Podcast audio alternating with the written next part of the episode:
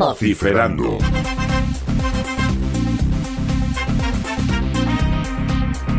A riesgo de parecer una imitación barata de José Luis Moreno, podría presentar a nuestro invitado de hoy tal que es joven, es dinámico, lo mismo le da a la crónica parlamentaria que narra un gol de la selección. Está enganchado a la tecnología y además tiene sus propios programas sobre ella en Radio Nacional de España. Él es Manu Martínez, al que saludamos ya con gran efusión. ¿Qué tal? Bueno, encantado de estar con vosotros. Eh, soy Manu Martínez, redactor de Radio Nacional de España. Llevo en la casa desde el año 2001. He tenido la suerte de pasar por muy diferentes áreas, desde nacional hasta deportes, incluso cultura. Actualmente soy el subdirector de Tablero Deportivo y además dirijo desde hace mucho, mucho tiempo, ya casi 10 años, eh, dos programas distintos de nuevas tecnologías que además de ser mi hobby, pues también creo que es el futuro, no solo de la comunicación, sino del mundo. ¿Cuál es ahora mismo el presente de esa futura comunicación? El presente en el que se encuentra la radio, como, como vienen diciendo muchos teóricos desde hace años, como decía por ejemplo el profesor Mariano Cebrián Herreros, es una convergencia multimedia. La radio de hoy está amenazada por una parte por la llegada de Internet y a la vez ante una enorme posibilidad precisamente por, por las herramientas comunicativas que ofrece la red de redes a un medio como la radio. Estamos en un mundo, en un momento yo diría que muy interesante, especialmente interesante, porque por un lado eh, se juntan los retos de tener que sobrevivir a nuevos medios, a nuevos canales de comunicación, como, como YouTube, como los diarios digitales, que, en fin, que han ganado recorrido en, en los últimos años, pero a la vez, eh, precisamente son esos riesgos los que ofrecen nuevas herramientas para poder dar una segunda, una tercera revolución, si queremos, a, a los contenidos de radio, con, con programaciones online que acaban con las fronteras del espacio y del tiempo, con programaciones en formato podcast que permiten una mayor especialización.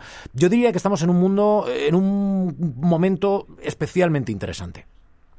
Se habla de la democratización de los medios de comunicación, el hecho de que ahora, em, y entre comillas, aficionados puedan ejercer de, profesionales. Em, ¿Eso es bueno o es malo para la comunicación?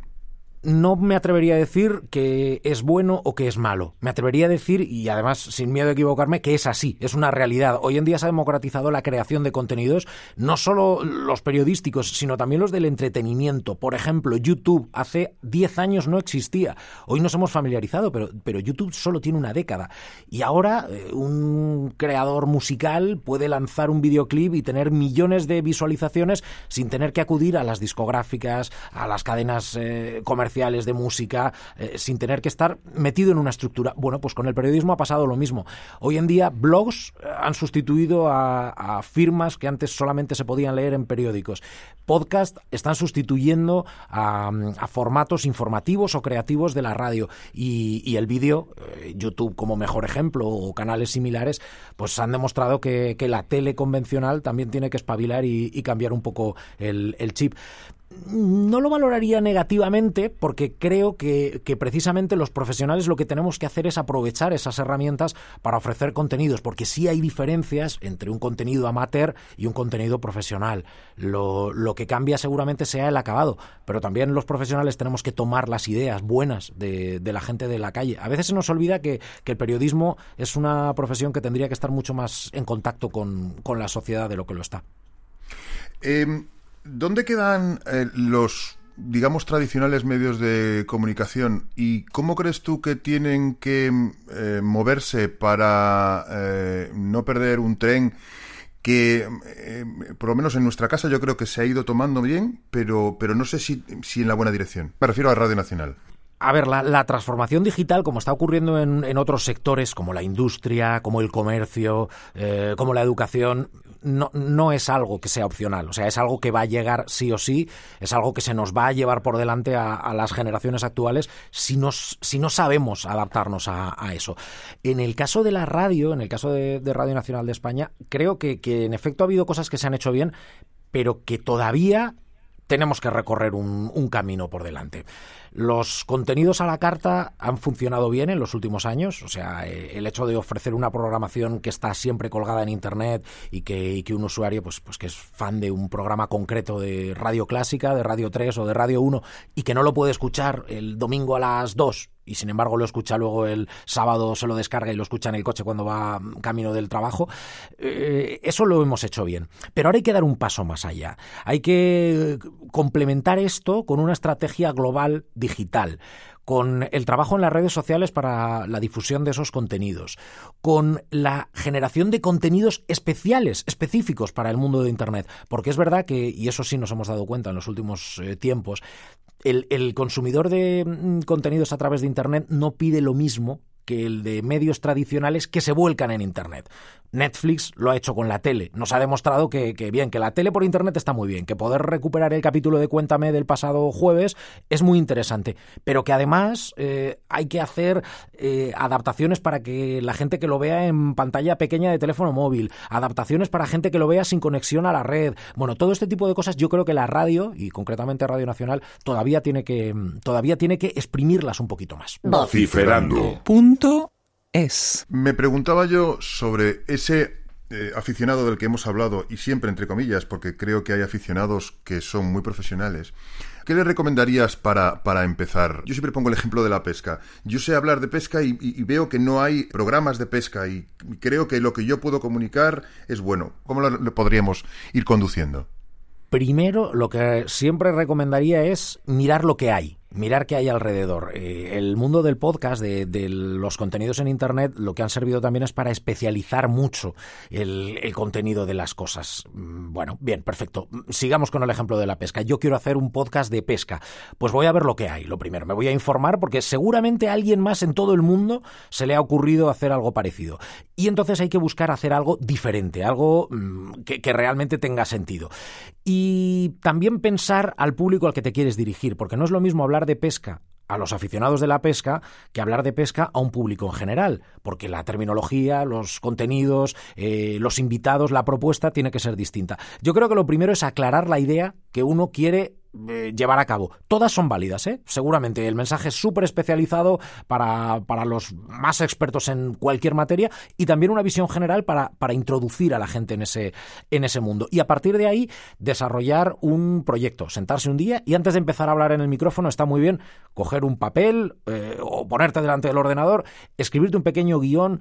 No tiene que ser eh, exclusivamente escribir lo que vas a leer, sino saber lo que quieres hacer. Y a mí, la verdad es que soy un enamorado de la forma, también me gusta eh, que, las, que las producciones suenen bien. Pues eh, preparar eh, una escaleta con una sintonía, con una careta, saber un poco darle forma profesional a, ese, a ese contenido amateur, porque es verdad que nos hemos encontrado por ahí por la red un montón de, de podcasts de, que son una sucesión de palabras y al final también eso resulta un poco aburrido. Por lo que te estoy escuchando, ya no es la primera vez que ah, eh, aportas el concepto, aunque sin decirlo. Se está poniendo muy de moda el de nicho. Tienes que buscar tu propio mercado, vamos a llamarlo así, ir a, la, especialización muy especializada. ¿Eso no puede traer eh, eh, problemas a la hora de encontrar a tu audiencia o todo eso se arregla en base al estudio previo? No, eh, vamos a ver, eh, lo que ha ocurrido es que, eh, igual que ha pasado, por ejemplo, en el mundo de la televisión con la aparición de los canales de la TDT, la, multiplicación de canales, la multiplicación de oferta que, nos ofrece Internet en cuanto a los contenidos, se traduce también en que hay un montón de públicos distintos. Yo creo que el, realizador, el, profesional que se pone a hacer un podcast o el aficionado a algo que quiere, que, considera que es imprescindible trasladar esa afición a otros oyentes, tiene que plantearse lo que quiere hacer. Fundamentalmente, yo creo que hay hueco para todo. Hay hueco para el mensaje súper especializado y hay hueco para el mensaje más generalista. Lo que ocurre es que si quieres hacer un contenido muy especializado, tienes que saber que tu impacto va a ser más reducido. Pero oye, los mil superaficionados que hay a esa materia te van a seguir con muchísimo interés. Esto es un poco lo, que ha ocurrido, como digo, con los canales temáticos. Creer que un canal dedicado a la jardinería y a las tareas de, de chapuzas en el hogar puede conseguir 20 millones de espectadores en la tele convencional pues seguramente es una utopía. Sin embargo, a lo mejor tienes 100.000 que son muy seguidores y que hagas lo que hagas, los vas a conservar. A lo mejor es una, es una alternativa. Yo creo que, que, Internet lo que tiene es que hay hueco absolutamente para todo. Pero claro, las, las cifras de audiencia no pueden ser las mismas en un mensaje muy especializado que en uno más generalista. ¿Tú crees que una persona que se inicie en esta comunicación em, eh, ahora mismo tiene que tocar todos los palos o se puede quedar solamente, pues, bien sea en el blog, bien sea en el podcast, bien sea en el, en el, en el videoblog, en el YouTube? En realidad, eh, Internet nos ha obligado a hacer un poco de, hombres orquesta. Eh, hoy en día, el, podcast hace unos años, pues a lo mejor era una herramienta válida para, para perdurar en el tiempo tiene su encanto, pero es verdad que si lo complementas con un poquito de vídeo, seguramente vas a tener más impacto. también tienes que difundir ese contenido de los podcasts. También eh, en eso los periodistas nos hemos tenido que reinventar y ejercer un poco de community managers de nosotros mismos. Si tú tienes un buen podcast, y una audiencia más o menos fiel, luego lo que tienes que hacer es moverlo en otras herramientas, ya sea a través de redes sociales, a través de plataformas como Evox, por ejemplo, para darle la mayor difusión posible. Y mm, lo de hacer guiños a otro tipo de lenguajes creo que puede ser interesante porque se demuestra que al final los usuarios de Internet eh, tienen una aceptación, por ejemplo, por el vídeo tremenda. Yo también soy una persona que viene del mundo de la radio, eh, la radio es mi auténtica pasión y es a lo que me dedico desde hace muchísimo tiempo, pero es verdad que poco a poco pues eh, tienes que hacer eso, pequeños guiños en, otro tipo de plataformas, porque además el, el, mundo en Internet no nos está ofreciendo nada nuevo eh, en, en relación con los medios de comunicación que otras épocas anteriores. Lo que ocurre es que las está haciendo a mayor velocidad. También los periódicos se tuvieron que reinventar y tuvieron que incluir poco a poco pues eh, suplementos semanales. Pero claro, en una evolución de un par de décadas. Internet el problema es que lo hace todo mucho más rápido. Has hablado de redes sociales y quería acabar ya casi con esto. Yo creo que lo más revolucionario en todo esto de los medios de comunicación son las redes sociales. Es el hecho de que ahora mismo el usuario final tiene incluso más poder del que había tenido hasta ahora, ¿no? Me gustaría saber tu, tu, relación con las redes sociales y cuál es tu opinión en base a, la comunicación, en la comunicación moderna, la comunicación tecnológica. Pues mi relación con las redes sociales, la verdad es que es una relación de amor-odio. Por una parte, creo que son la herramienta comunicativa más importante que, a la que nos enfrentamos y con la que nos hemos encontrado en los últimos, en las últimas décadas, sin duda tanto por la difusión de contenidos como por la generación de información. Los medios todavía no comprendemos que hay mucha gente que solo se informa a través de las redes sociales. Que esas noticias falsas que, por ejemplo, circularon en la, en la última campaña electoral en las presidenciales de los Estados Unidos, seguramente tuvieron una influencia real en el voto de la gente. A la vez, también me parece, eh, y esto es eh, una opinión y una experiencia personal, que estar pendiente las 24 horas del día de las redes sociales genera un cansancio, un hastío y, una saturación que no se puede mantener durante demasiado tiempo. Además, las redes sociales también evolucionan, lo decía hace un momento respecto a Internet, bueno, cambian. O sea, Facebook se mantiene como, como, como seguramente el, lugar líder donde, donde, donde hay más gente. Pero de repente apareció Twitter y Twitter parecía que lo iba a romper todo. Y Twitter tiene una tasa de penetración que no ha crecido en los últimos años. Ahora aparece Snapchat Snapchat captura al público joven y todo el mundo tiene que estar en Snapchat. Y de repente Instagram tiene un auge y luego vuelve a bajar. E, es cíclico. ¿Y eso no es una locura? Totalmente. yo, totalmente. he llegado a un, y perdona que te que, aquí, eh, ha llegado un momento en el que yo creía que estaba no mucho, pero un pelín por delante de la tecnología, aún a pesar de que ya he pasado el medio siglo, ¿no? Pero ahora ya veo que la tecnología ya está por delante. No, no, totalmente, totalmente. Siempre, nos, siempre va a ir uno o dos pasos por delante de nosotros. Y cuando tú ya dominas el lenguaje de una red social, ya está apareciendo, ya se está moviendo otra que además funciona de otra manera. No es lo mismo escribir en Twitter en 140 caracteres que publicar en Instagram y basarte solo en imágenes. Bueno, es que después de esta aparecerá otra. Por eso digo que es una relación de amor-odio. Yo, yo creo que hay que estar, hay que estar bien en las redes sociales, eso es muy importante. No basta con estar, hay que estar bien porque si no se está perdiendo el tiempo, pero personalmente a mí me supone un estrés tremendo. Yo me he tenido que quitar de, de algunas y ni siquiera abrirme perfil porque es que no, es que no me parece compatible con, con, la tranquilidad. Yo a mí me gusta ir al cine y ver una peli y desconectar durante dos horas. No tengo que estar tuiteándolo todo, ¿no? Eso, eso me parece un estrés. Vociferando. Punto es. Dos cosas para terminar. Em, me da la sensación de que, conociéndote en la distancia, eh, eres eh, un poquito adicto al friquismo, al, a, lo geek, me refiero. A, Por supuesto Por supuesto, por supuesto. Me, encantan todos los cacharros, todas las eh, tecnologías, todos los cambios. Me, parecen apasionantes y sobre todo me gustan pensando eh, en, cómo pueden cambiar la vida de la gente. La mía, la primera, pero la de la sociedad en general. Eh, yo reconozco que la tecnología, además de ser una parte importante de mi trabajo, es mi hobby y eso yo creo que es importante. ¿Qué es lo último que te hace feliz ahora mismo que te hayas encontrado en las tiendas electrónicas o no electrónicas?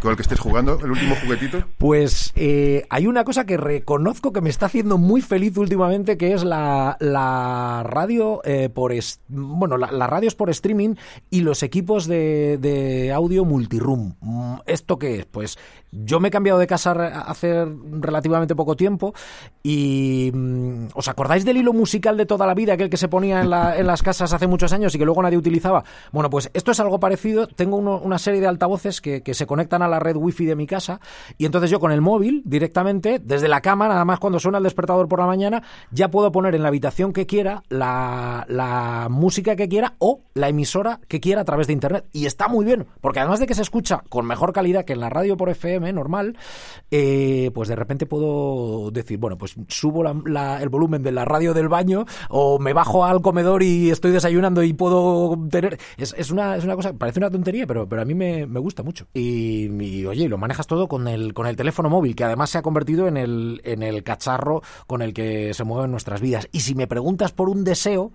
Eso es lo que te iba a preguntar. Soy eh, un auténtico fan y ojalá lo pueda ver algún día de, la llegada real del coche autónomo. En el último Mobile World Congress en Barcelona ya nos enseñaron experiencias que, demuestran que el coche autónomo va a ser una realidad en muy poco tiempo. Ya no hablo del, del eléctrico ni del inteligente, hablo del autónomo, del que tú te sientas y te lleva. Eh, y todos los fabricantes nos decían lo mismo. Dentro de cuatro, 2021, 2022, en, ese horizonte de fecha, colocan la posibilidad real de tener este tipo de coches en el mercado.